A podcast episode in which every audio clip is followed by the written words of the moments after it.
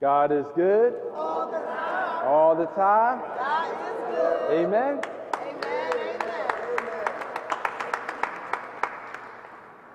Brothers and sisters in Christ, our Lord calls us to be not self conscious, but Christ conscious.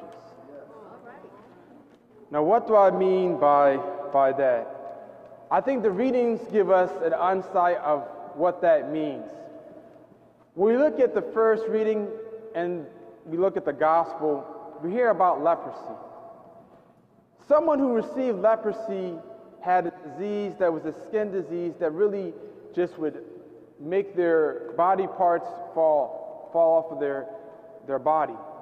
It was a painful disease, and they considered themselves unclean. And they weren't allowed to live in the community, they had to be isolated. And so they had this not only physical ailment, but they had to also be not with their family, their friends, their isolation. They're always broadcasting their, that they're sick. It just seems such a gloomy way to live. And this is what we hear in the readings. But when we think about 2020 and March of 2020, we had the pandemic. And that was a time when we had our own experience of leprosy, where we had to isolate from each other. So many elderly, our grandparents, our relatives, they were either in a nursing home or in their homes. We weren't allowed to see them, to embrace them, to experience that human connection. And you weren't even allowed to come to receive our Lord in the holy sacrifice of the Mass. I remember how surreal this was. I could never imagine that there would be a time when we would have Easter and no one would be in church. Not one soul to celebrate. It was a time when we experienced this throughout the whole world. And so those who had COVID were considered unclean. So when they were in the hospital, no one could visit them. Only the doctors were be able to work on these patients that were considered unclean. If you had COVID, you were unclean. You had to be isolated, right? And even though they were dying, they couldn't even see their family as they were dying. That last few hours before they passed, to not see the face of their loved ones. It was really an agonizing, agonizing experience for all of us. And I think that that's what comes to mind. But we were becoming, I think, self conscious. We only thought about the body. It made us take away thinking about the soul. But I remember when I was at St. Anselm's, I would get calls to go to the hospital and give the sacraments of anointing, absolution, the sacraments of the last rites, that last chance to experience God's grace. And I would get the call, and I would go, and I would say the prayers over these patients that were dying from COVID. And I had all the gear that the doctors had and everything. And it was a grace to be able to minister in that way. That time when it was such a great need. And I went to the nurse, uh, also to the nursing home. And I did the same thing, gave the last rites, the last grace of blessings. And, you know, when I think about that, I think that kept us from being Christ conscious in a certain sense. Because we only thought about the body. We're like, I have to protect our body. You know, we have to wear the mask, we have to wear the gloves, which is important, of course. But it went to the, to the degree where I don't think we were thinking about our soul. We weren't thinking about how the Lord was present. We maybe were questioning, where is God in all this? Did he just disappear? Why is he not doing something to bring a resolution? It seemed like no one knew what was going on and no one knew how to resolve it. Doctors said to do one thing, then they said to do another thing, went back and forth. There was so much confusion and chaos. But our Lord was in that chaos, He was in there. And we see this in the gospel. Jesus sees this leper And he's not afraid of him. He's not running away from him. He doesn't see him as beneath his human dignity. And the leper sees in Jesus his hope. He's no longer self conscious, he's cr- conscious of Christ. Christ is there. And in his humility, he said he wants the Lord to give him that healing. If it's your will, heal me, Lord. And Jesus says, I will it. Our Lord wanted to give him back his life. And the Lord wanted to give us back our life. And so he gave us a way to come out of the pandemic. Praise God. Amen. Maybe what was happening during the pandemic was like what I said to the kids in the school. We had a, a prayer service. And in the prayer service, I, I talked about an inventor named Garrett Morgan. He was in Cleveland, Ohio. He was the first black man to own a car. And he saw this huge, severe car accident. And when he saw the accident, he wanted to make an improvement to the traffic light because it was only red and green. And he said, We need to have a yellow. We need to have an in between light. And so he came with the idea of adding yellow light to the traffic light. And because of that, it gave us an opportunity as, as, as drivers to, to slow down, to realize, okay, the red is coming. It's, it's coming close to, to stop. How many lives were saved because of that great improvement that he made? And I said to the children, you know, all of them, they are inspired to also have that greatness. That God has inspired all of us to have that greatness. When we are Christ conscious, we're conscious of Christ's presence because of our faith, then we experience a healing from within our soul. Because the leprosy of sin affects all of us. And it does make us isolated, not in a physical sense, but in a spiritual sense. Isolated from God, if it's serious sin, isolated from each other. And it creates an odor, a smell that only God can smell. Jesus, through his saints, would say that when someone was a horrible sinner, like St. Peter, he would have, he would be able to smell the sin in their soul. So we see how the leprosy is really a way to help us to realize that sin is a type of leprosy. And the cure is to be conscious of Christ. But how do we actually do that? Prayer is one of the ways that we become conscious of our Lord. Because if He's not in front of us, how do we call out to Him like the leper? So, first, prayer brings us that reality God is present because of His love for us. And He draws us to say, Look, I'm here, but I'm here to heal you. I'm not here to not heal you because He sees the spiritual disease of sin. So we are coming up on Ash Wednesday, and we're going to have Mass here at 7 a.m. Then I'm going to go over to the school for a prayer service at 9 a.m. And then we're going to have Mass here at noon. And then Mass here at, uh, not Mass, a prayer service at 7 p.m. So on Ash Wednesday, it's actually not an obligation for you to come to Mass. It's actually not an obligation, a holy day of obligation. But you're more than welcome to come and receive the Holy Eucharist and receive the ashes. What's important is to fast on Ash Wednesday. That is obligatory. We're obligated to fast, right? So fasting is one meal and two small portions of food that does not equal to another meal.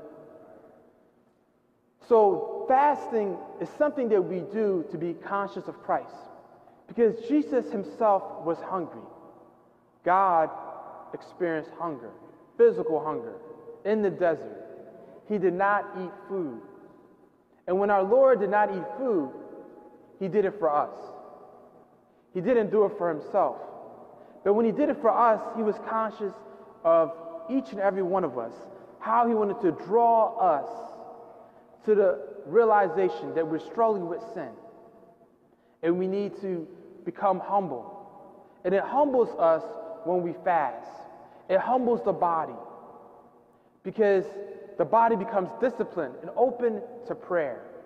A prayer that's not coming from the lips, but from the heart, from the soul. When we pray with hunger, it becomes a prayer that is coming from within. It becomes a more fervent prayer, like the leper had. Like so many in the gospel, those who were uh, experiencing suffering, physical or spiritual, they cried out to the Lord. That prayer that comes from within, where it really engages the mind, the will, the heart, every part of us. So when we fast, it's powerful. But we fast together as a church family throughout the whole world, right? Every church in the whole world will be fasting on Ash Wednesday because that is what our Lord calls us to do, right? He calls us to be conscious of His suffering, that He suffered for us by fasting. So when we fast, we're following Him. We're not doing it out of pride or vainglory or to bring attention to ourselves, right? As holier than thou. We're doing it together. So it takes away that just individual fast. We're doing it together. All of us, right? And of course, if you have medical issues, you know, you're not obligated. And if your age is um, uh, over to 59, between 15 and 14 and 59 is the the age of fasting. God understands, right? If you're unable to fast, but you're able to make a sacrifice, you know, some type of sacrifice on that day. Because Ash Wednesday is the beginning of Lent. And so for 40 days, we're called to not eat meat every Wednesday and Friday. Every Wednesday and Friday. Why Wednesday? Wednesday because Judas betrayed our Lord on Wednesday. That was the night that he went to betray our Lord. So we fast and making reparation for that sin. On Friday, of course, is when our Lord was crucified. Every Friday is a good Friday. Amen. So we don't, we abstain from meat, right, on Friday, throughout Lent, right, throughout the season of Lent.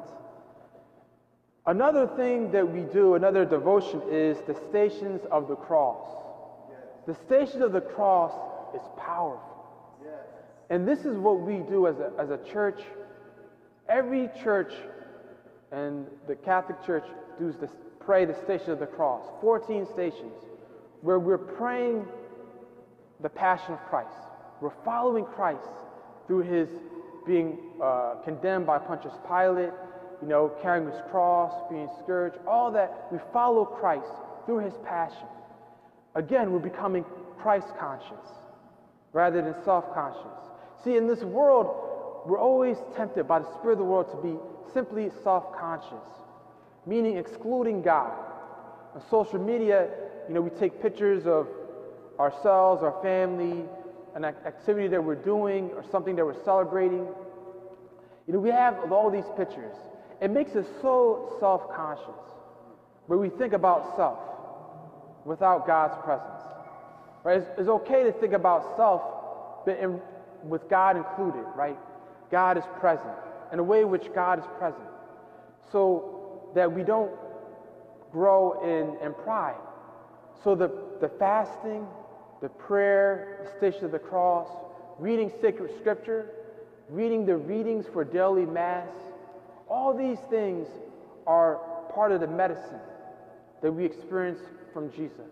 He wants to heal us through that medicine of meditation, of prayer through the station of the cross. And we do this again as a family, right? It's not an experience with just me and Jesus. Well, I'm doing this alone on my own time.